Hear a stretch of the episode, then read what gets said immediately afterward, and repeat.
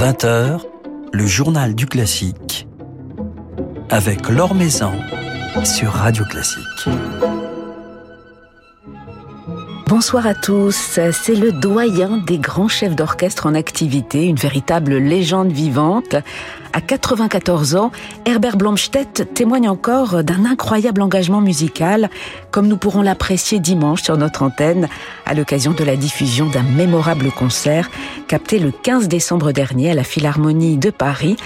Le chef suédois retrouvait ce soir-là un orchestre avec lequel il a tissé des liens très forts, l'Orchestre de Paris, autour d'un programme entièrement dédié à Brahms, l'un de ses compositeurs fétiches dont la musique le nourrit, le porte, l'interroge aussi et lui donne des ailes depuis 70 ans. Alors à cette occasion, à l'occasion de ce concert, Herbert Blomstedt s'est confié à notre micro, nous a raconté son amour pour Brahms, comme sa perception du monde musical d'aujourd'hui, une interview exceptionnelle que je vous propose de découvrir ce soir. Et ses premiers mots ont été pour l'Orchestre de Paris, qu'il dirige régulièrement depuis de longues années et qu'il retrouvait avec un immense plaisir. Cet orchestre a toujours été très bon. J'ai l'impression qu'à chaque fois que je reviens, il est meilleur. Ce sont des musiciens très concentrés et c'est la base du grand talent. Mais il faut aussi savoir comment utiliser ce talent pour le développer et l'épanouir. L'orchestre a cette qualité et j'en suis heureux. Les musiciens sont très flexibles dans des styles très différents. Ils excellent dans le répertoire germanique. Ils comprennent merveilleusement cette musique et la jouent avec beaucoup d'imagination. Ils sont très silencieux, ils travaillent beaucoup. Ça n'était pas si évident au départ. Il leur a fallu travailler là-dessus. Je me rappelle encore la première fois que j'ai collaboré avec l'orchestre, il y a bien longtemps, dans les années 1970. J'ai dirigé un concert de musique scandinave qui commençait avec le Tapiola de Sibelius et se terminait par la symphonie numéro 4 de Nielsen. Christian Ferras jouait le concerto de Brahms entre les deux. L'orchestre était déjà très bon, bien que nouvellement formé, mais il n'avait pas encore l'étoffe d'un grand ensemble. Les musiciens jouaient encore trop individuellement. Le groupe était oublié. Cela prend beaucoup de temps. C'était il y a des années. Quelle différence avec l'orchestre d'aujourd'hui.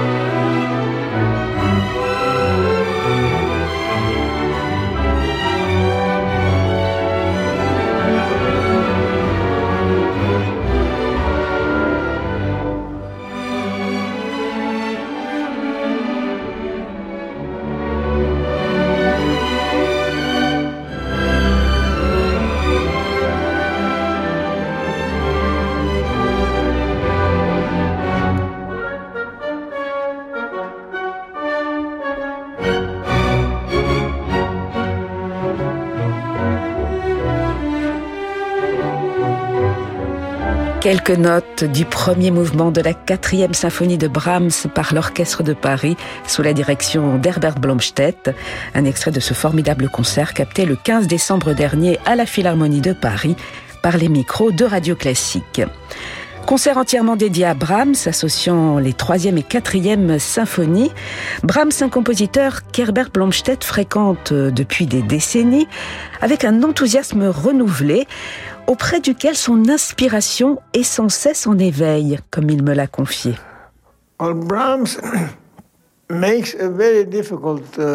Brahms nous oblige à créer un équilibre difficile. C'est un classique, mais aussi un romantique, et cela ne va pas toujours bien ensemble. Jouer du répertoire classique demande beaucoup de discipline et de connaissances. Quant au répertoire romantique, il est très libre. Il ne peut pas être trop bridé ou respecter trop de règles pour s'exprimer pleinement. Au contraire, il faut être capable de briser les règles de manière convaincante. Brahms combine ces deux univers et c'est très rare. Ce sont deux personnalités qui doivent être unifiées en une une seule entité. En ce sens, il n'était pas si apprécié par les romantiques typiques, comme les proches de Liszt ou les proches de Wagner. Il pensait que Brahms n'avait pas d'imagination. Par exemple, la symphonie numéro 4, avec laquelle nous terminons ce programme, commence avec ce thème bien connu.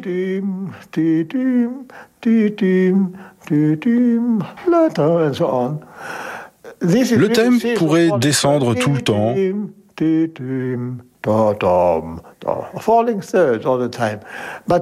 mais Brahms le renverse à chaque deuxième fois.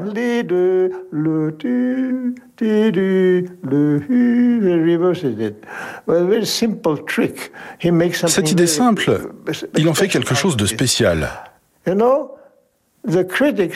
Mais vous savez, les critiques proches de Wagner n'ont pas aimé cela du tout. Il y a même une chanson de cabaret qui dit de lui en allemand encore, il n'a pas d'imagination. Mais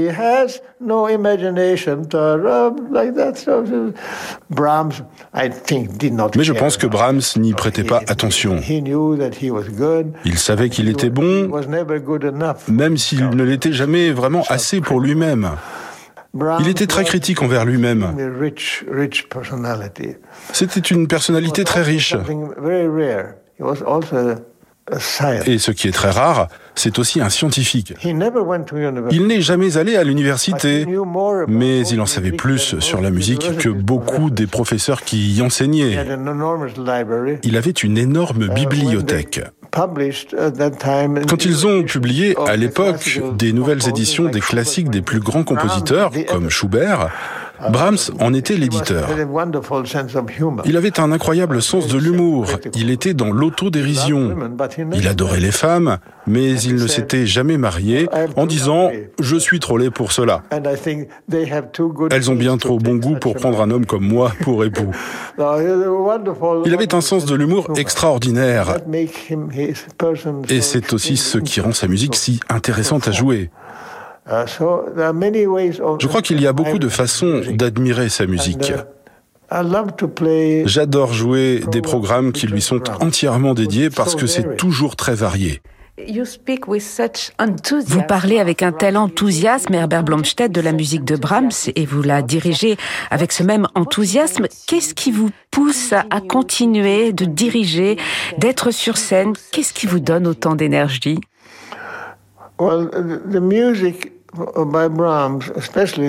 La musique de Brahms, ses symphonies en particulier, mais c'est vrai aussi pour ses leaders, sa musique pour chœur, pour piano ou pour ensemble de chambre, est toujours un grand drame sans texte. Nul besoin de vous parler d'un amour ou d'une haine en particulier pour que vous ressentiez la bonne émotion. La musique dit tout, et souvent, elle le dit mieux que les mots.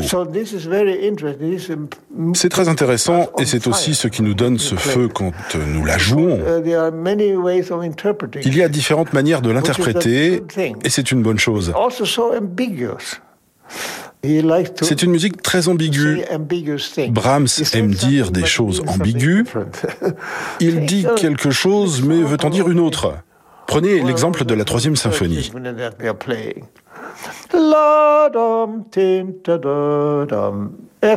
Fa majeur.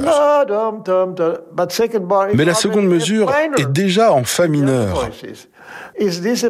Dans les autres voix, on se demande si l'on est encore en Fa majeur ou si l'on est déjà en Fa mineur. Tout cela est très ambigu et intéressant. Parce que parfois, certaines choses complètement évidentes peuvent perdre de leur intérêt. Quand c'est trop évident, il n'y a pas de surprise. Mais Brahms, lui, est plein de surprises. Prenez ce passage du troisième mouvement de la troisième symphonie.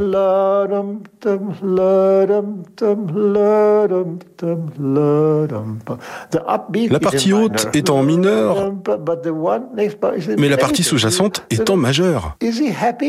Est-il heureux ou est-il triste? Il est les deux. Il est ambigu. C'est un monde de l'entre-deux. Il y a donc différentes manières de l'écouter. Vous pouvez prendre cet extrait pour un moment heureux ou pour la chose la plus triste que Brahms n'ait jamais écrite. Les deux sont vrais.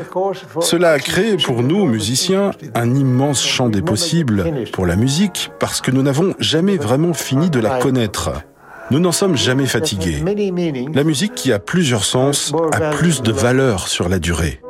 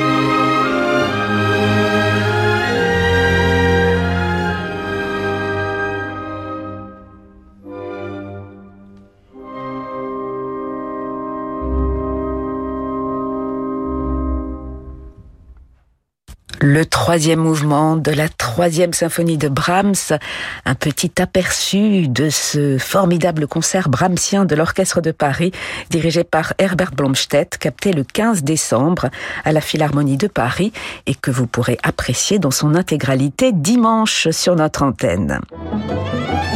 L'Or sur Radio Classique. Alors Herbert Blomstedt dirige les plus grandes phalanges internationales depuis des décennies. Comment perçoit-il l'évolution du monde orchestral? Il s'est également confié à ce sujet. Uh, Le niveau des orchestres d'aujourd'hui est bien plus élevé qu'il ne l'était quand j'ai commencé la direction il y a 70 ans. Uh, la raison en est, entre autres, que l'apprentissage de la musique est meilleur. Prenez mon pays d'origine, la Suède, où j'ai passé toute ma jeunesse. Il y avait, je crois, sept ou huit orchestres professionnels dans le pays entier quand j'ai commencé à diriger. Maintenant, il y en a 20. Et ils sont bons, même meilleurs qu'ils ne l'étaient à l'époque. Quand j'étudiais au conservatoire de Stockholm, il n'y avait qu'un seul conservatoire dans le pays entier. Il était à Stockholm. Aujourd'hui, il y en a sept ou huit. C'est un développement numérique énorme et un développement heureux pour la musique et les orchestres. Je pense aussi que nous avons bénéficié de nombreuses influences grâce à la radio et à la télévision. Elles ont été de merveilleux agents pour propager un véritable intérêt pour la musique. Mais c'est vrai que lorsque vous pouvez, simplement en poussant un bouton, écouter tous les meilleurs orchestres du monde, le son reste plus ou moins le même. Le développement général est très positif. La joie de jouer également. En tant que chef d'orchestre retraité, je ne dirige plus que les orchestres avec lesquels j'avais déjà développé une connexion spéciale il y a 25 ans. J'ai aussi plus de temps pour écouter et apprécier les spécificités des meilleurs orchestres du monde. Je dirige chaque année une dizaine d'entre eux. Chaque année les mêmes. Je viens une semaine à Paris tous les ans et je suis comblé à chaque séjour. J'apprécie réellement ces orchestres de très haut niveau, toute la technique et l'expression qu'ils ont su développer. Peut-être qu'en dessous de ces dix orchestres exceptionnels, les autres sonnent de manière plus ou moins similaire. Il faut d'excellentes oreilles pour les distinguer réellement. Certaines personnes en sont capables. Je pense que cela vient des individualités dans chaque orchestre et bien sûr du chef. Je me rappelle que quand je suis arrivé pour la première fois dans mon orchestre à Dresde dans les années 1970, il était composé de ce merveilleux assemblage de personnalités mortes aujourd'hui. Ceux qui les ont remplacés sont extrêmement doués, mais n'ont pas ce genre de personnalité. Les orchestres doivent se battre pour garder leurs propres standards, ceux à partir desquels ils se sont créés. C'est un peu différent aujourd'hui que lorsque j'étais jeune. Aujourd'hui, quand vous avez une audition pour entrer dans un orchestre, vous avez des candidats du monde entier. Quand je suis arrivé à Dresde, tous les musiciens venaient de Dresde ou de la Saxe autour de Dresde. Maintenant, ils arrivent du Japon, d'Autriche, des États-Unis et de près de 25 autres nations. C'est une situation de départ bien différente.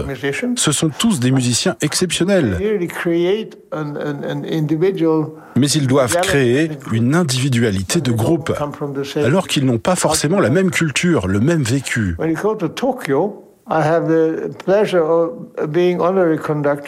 J'ai le plaisir d'être chef honoraire de la NHK de Tokyo depuis 40 ans. Tout le monde est japonais dans l'orchestre. C'est un excellent orchestre avec un son spécial qui lui est propre. À Vienne, techniquement, tous les musiciens sont viennois. Au Philharmonique de Berlin, c'est complètement différent. Chacun des musiciens est une sorte de champion du monde. 26 pays sont représentés dans l'orchestre. Cela leur donne un certain degré de flexibilité pour écouter ce que sont les caractéristiques de cet orchestre en particulier. Que cherchons-nous à être? Devrions-nous jouer comme celui-ci ou comme celui-là? Quelle est la nature de notre orchestre? Cela peut changer de semaine en semaine et aussi en fonction du chef d'orchestre. C'est remarquable de voir à quel point les orchestres d'aujourd'hui peuvent être des caméléons.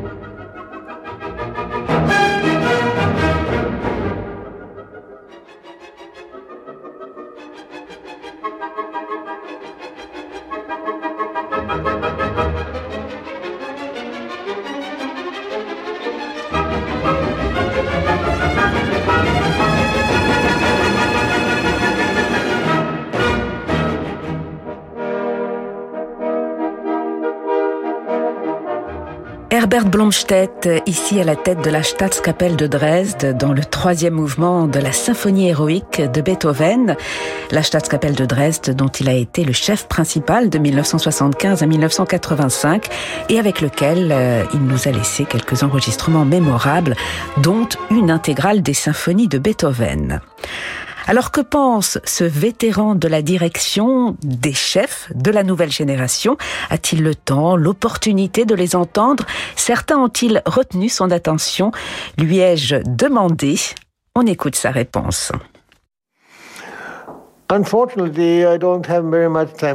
Malheureusement, je n'ai pas beaucoup de temps pour cela. Je suis si occupé avec mes propres concerts. Mais parfois, j'en découvre à la télévision, même si ça n'est pas la même expérience, ni la même personnalité que lorsque vous les voyez et vous les entendez en tournée. Il y a de jeunes chefs très talentueux, des femmes également. Je crois que c'est la véritable révolution de ces cinq dernières années que d'avoir aujourd'hui de si nombreuses chefs d'orchestre femmes. Il y a dix ans, on disait encore que les femmes n'étaient pas faites pour devenir chefs d'orchestre, que la direction d'orchestre était masculine. C'est faux. Il n'y a qu'à voir ces femmes diriger. Cela ne dépend que de la musicalité.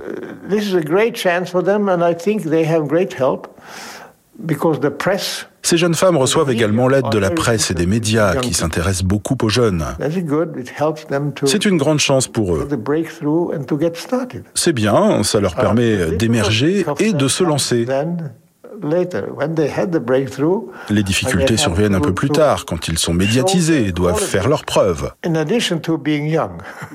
En plus d'être jeunes ou d'être femmes, il faut qu'elles montrent qu'elles sont d'excellentes musiciennes.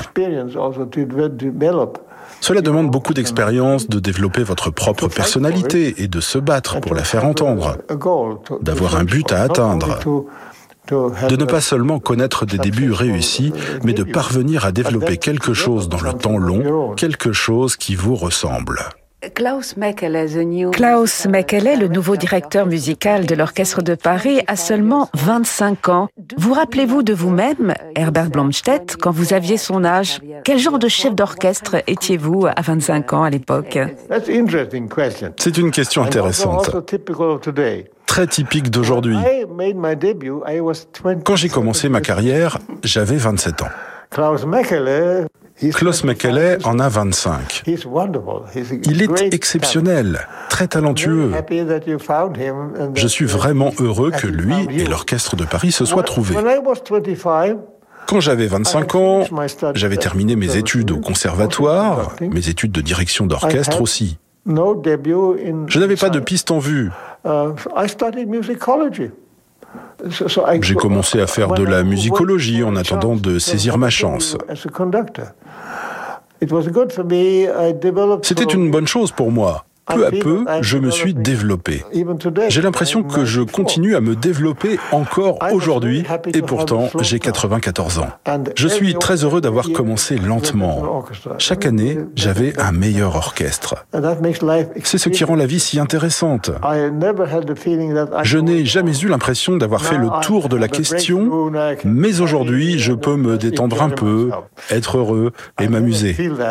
Je n'ai pas eu l'impression de m'être beaucoup amusé dans ma vie, mais j'ai aimé les défis et c'est ce qui m'a gardé en vie, m'a permis de rester jeune.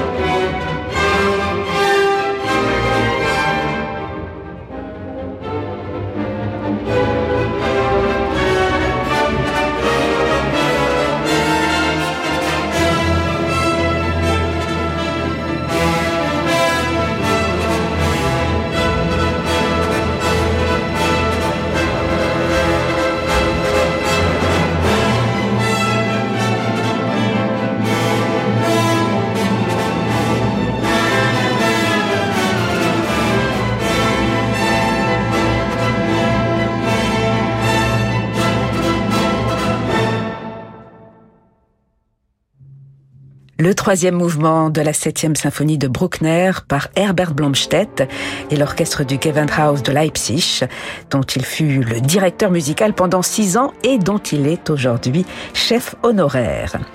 Herbert Blomstedt, que vous retrouverez donc dimanche à 21h sur notre antenne, en concert, à la tête de l'Orchestre de Paris dans les troisième et quatrième symphonies de Brahms. Une soirée exceptionnelle à ne pas manquer. Voilà, c'est la fin de ce journal du classique. Un grand merci à Mathieu Roch Lago pour sa réalisation. Lundi, notre invité dans le journal du classique sera la soprano Sabine Devielle.